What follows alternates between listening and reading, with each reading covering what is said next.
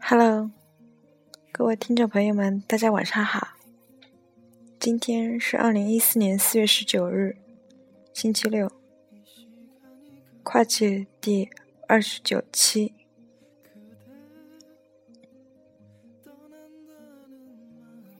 不对，三十期。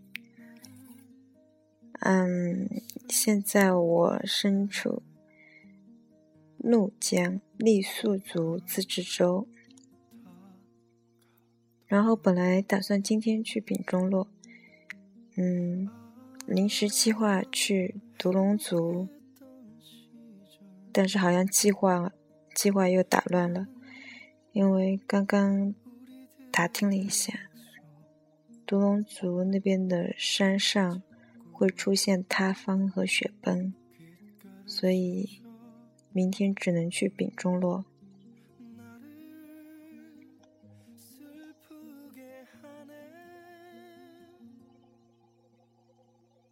这次的考察总体来说还是比较顺利的。嗯。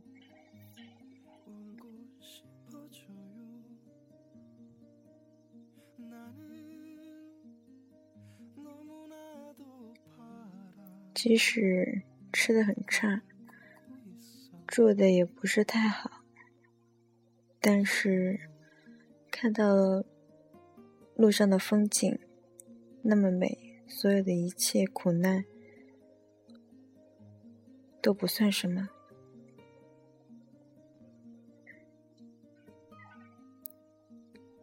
对于爱好自驾的人来说，这种山路。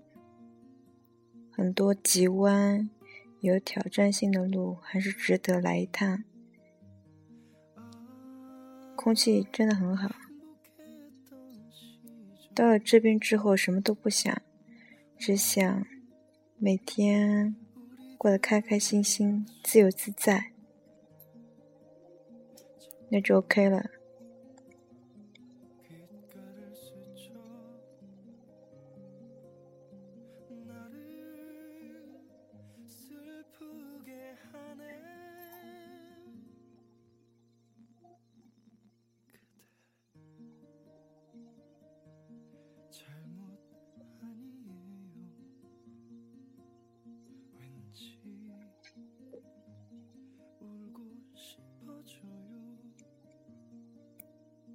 作为中国人，我觉得，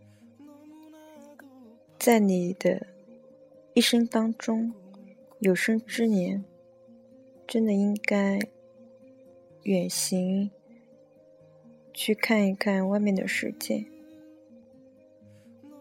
今天我们分享的分享的这段美文，就是关于川藏线三幺八国道。是一段惊险刺激大冒险。西藏是一个梦一样的地方。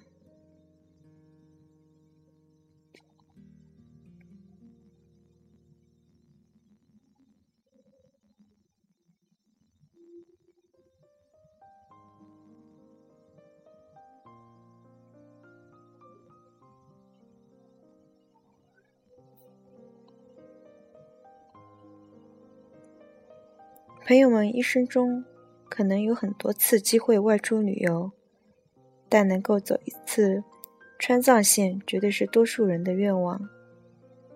这里有高耸入云的雪山，原始茂密的森林，有辽阔宁静的草原，雄伟壮观的峡谷。这里有奔腾咆哮的江河，碧波荡漾的湖泊。有奇特美丽的建筑，世外桃源般的村落。不想跟旅行团走马观花，不自由太赶，也不想自己走查攻略，找住宿不安全太费劲、太麻烦，自己一个人不好玩。那么来吧，加入我们杭州跨界，一起相约拼车到西藏来吧。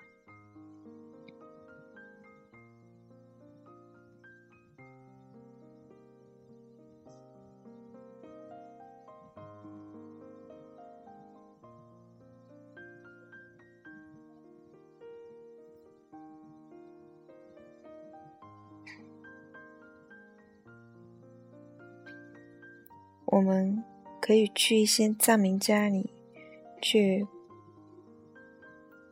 看望那些留守的孩子、残疾的同胞。我们不是慈善，也不是公益的，更不是去捐助，只是做点些事情，让我们的旅行更有意义。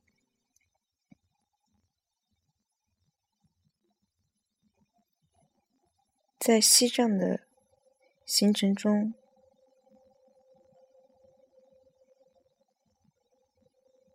走川藏线走的话，肯定会从雅安，具体的就是从成都出发，然后经过雅安、泸定、康定和新都桥，从雅安出发，正式就踏上了。川藏三幺八之路，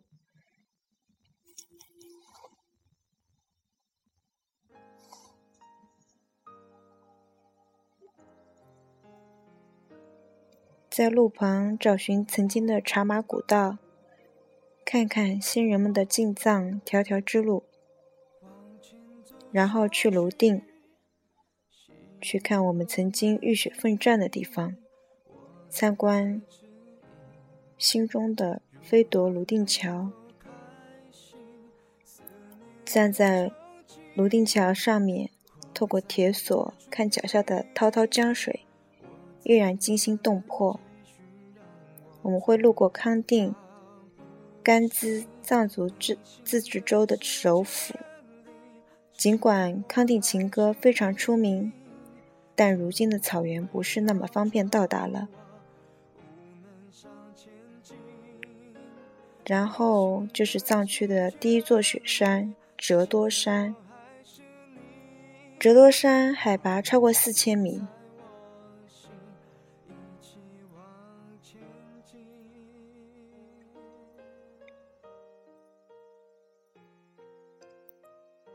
超海拔超过四千米的时候，大家都尽量的不要剧烈的运动，不要太激动。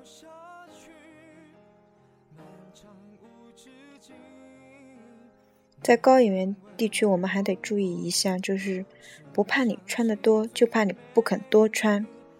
早上起来，让风景开始洗涤你的眼睛。沿途的那些树啊、草啊，长得就是那样，却偏偏让你激动不已。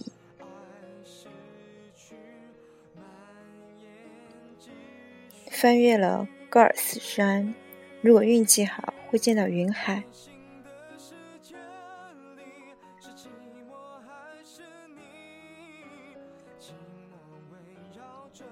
在三幺八川藏线，还有一个非常著名的地方，就是稻城亚丁。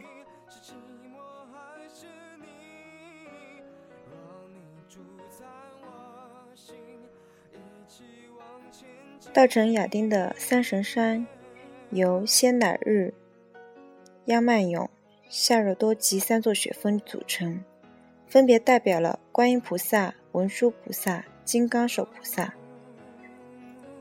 三座山峰终年白雪皑皑，遥相呼应，直逼云天，摄人心魄。世界佛教二十四神山排名十一，这三座山峰平均都达到了近六千米的海拔。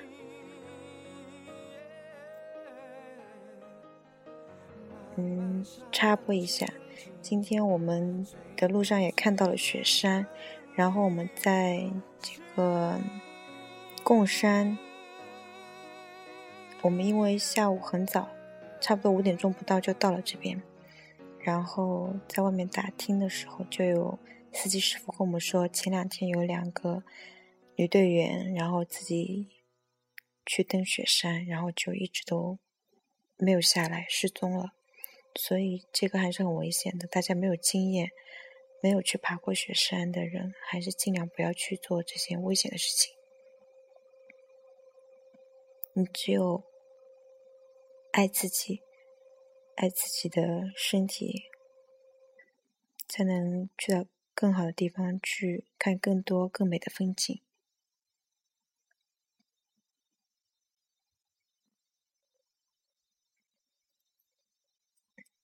经过了稻城亚丁，然后理塘、巴塘、芒康、芒康之后，我们就会有一个叫姐妹湖的地方。它曾经登上过中国国家地理杂志的封面。它有很多其他的名称，还有双海子、鸳鸯湖、眼镜湖等等，都是形象称谓。这个观景台远远望去。两个紧紧相连的浅湾，倚靠在茫茫雪山的臂弯上，小巧、秀雅、静谧、安详，像是雪山的眼泪，云雾的情诗。之后，我们就会经过西藏的界碑，在巴塘吃完饭，然后继续出发，进入西藏地界。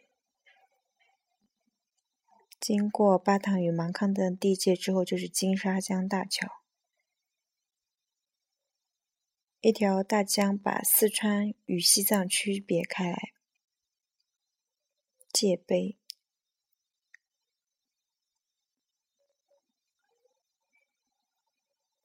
芒康之后，我们就到了左贡，然后有亚拉山口、东达山，还有巴素然乌波密。等等。总而言之，言而总之，川藏公路是很美的一段路，沿途林木葱郁，流水潺潺，雄鹰盘旋，雪山、湖泊、农田、村寨，一幅幅绝色的美景应接不暇，令人陶醉。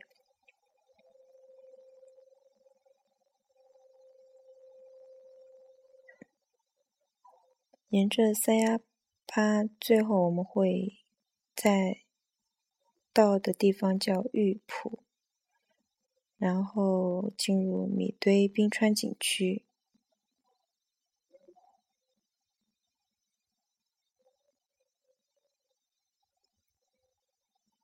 这里不得不提一个叫通曼，通曼天险，应该大家都听说过，有一个。通曼大桥限速五公里，然后就是到了一个叫排龙门巴民族乡。通麦至盘龙十五公里路段是江边的悬崖上的险路，在雨季的时候，山洪和泥石流常常引发山体滑坡，而致公路中断。著名的幺零二滑坡段就在期间。这一段山路是常年的都会出现这种山洪和泥石流的现象，只要是下雨。但是这里又是一个非常非常重要的一个关口，就是它是通往雅鲁藏布江大峡谷的唯一一条重要入口。雅鲁藏布江大峡谷的落差有三千八百多米，是目前全世界最大的瀑布。四年前发现之后，就三个人独立通行雅鲁江、雅鲁藏布大峡谷通麦大桥。具有东方瑞士之称的鲁朗。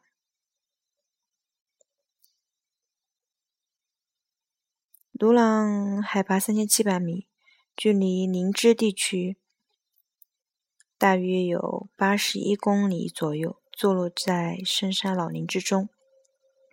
然后，非常著名的进西藏的路线，本来我们这次打算走的丙察察，就是丙中洛通往查瓦龙和察隅的这一段，就已经属于林芝地区了。两侧的青山由低往高，分别由灌木丛。和茂密的云杉松树组成鲁朗林海，中间是整齐划一的草甸。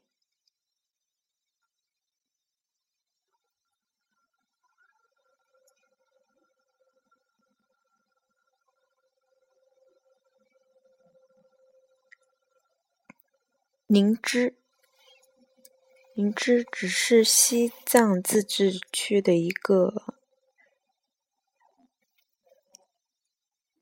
地名是我国最大的一个林区，空气中的含氧量很高。然后在最后一层，我们就会进入一座雪山，海拔五千零一百海海拔五千零一十三米的米拉山。下嗯，下了这座雪山之后，我们会经过松赞干布的出生地，在达孜县，就可以远远的看见红山上雄伟的布达拉宫，魂牵梦绕的拉萨就在眼前。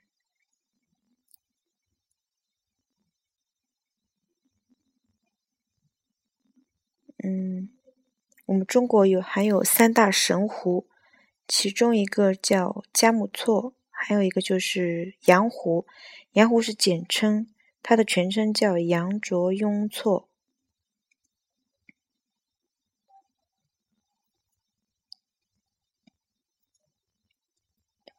去了拉萨之后，必须一定要去的就是布达拉宫。嗯，说到布达拉宫，这里我们要再讲一下，就是布达拉宫的景。景区景点的门票，嗯，是需要预定的，就是你当天去肯定是进不了布达拉宫的。然后每天是限两千张票，价格两百元。你预定了之后，今打个比方，今天去预定了，然后在你的手上敲个章，明天，嗯，就可以。如果能能够排到你的话，你在这个两千人之中的话。那明天就，嗯，这个章，这个敲的这个章是不能洗掉的。然后第二天就凭着这个章去进到这个布达拉宫里面。旺季的时候，这个票是非常紧张的。然后，曾曾经布达拉宫的票最高的被炒到了八百元一张，就是在中国啦，只要是过年过节或者是。旅游旺季，所有的东西都会涨价，从吃到住到门票。然后，拉萨还有一个景点大昭寺，信佛的人可以去看一下，因为里面不收费，但是比较正宗的藏传佛教。一般都是当地人去拜佛，嗯，需要宁静诚心，不能戴帽子和墨镜。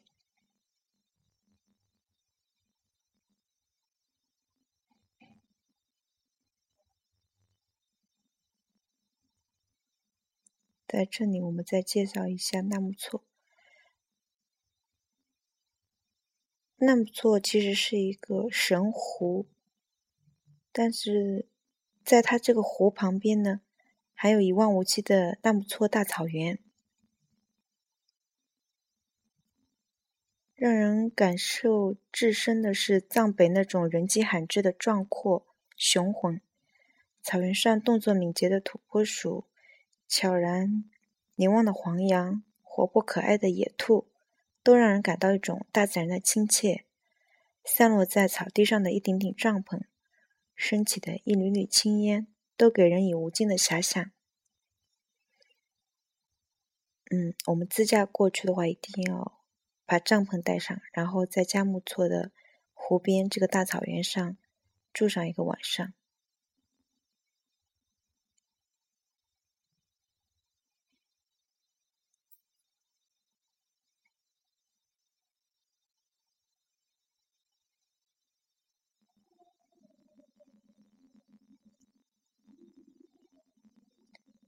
最后，我们要友情提下提醒一下大家的，就是说，我们杭州跨界呢是做自驾游的，不是旅行团。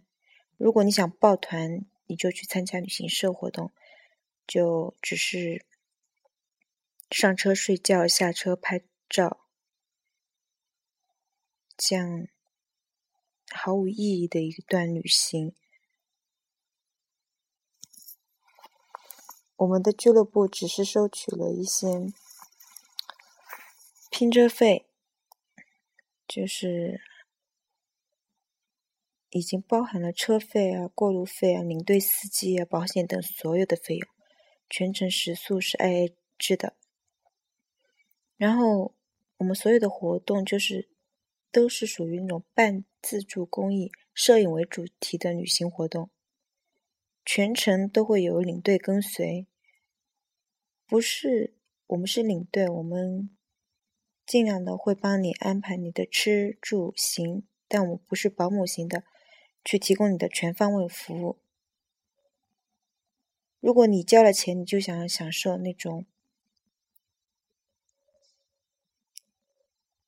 老爷型的镀金者，谢绝报名参加我们俱乐部的任何活动。好了。今天的节目大概的就是这些内容。嗯，刚刚我介绍了一些去西藏走川藏线三幺八国道的一些嗯细节上的东西，希望对大家有帮助。今天的节目就到此，大家早点休息吧，晚安。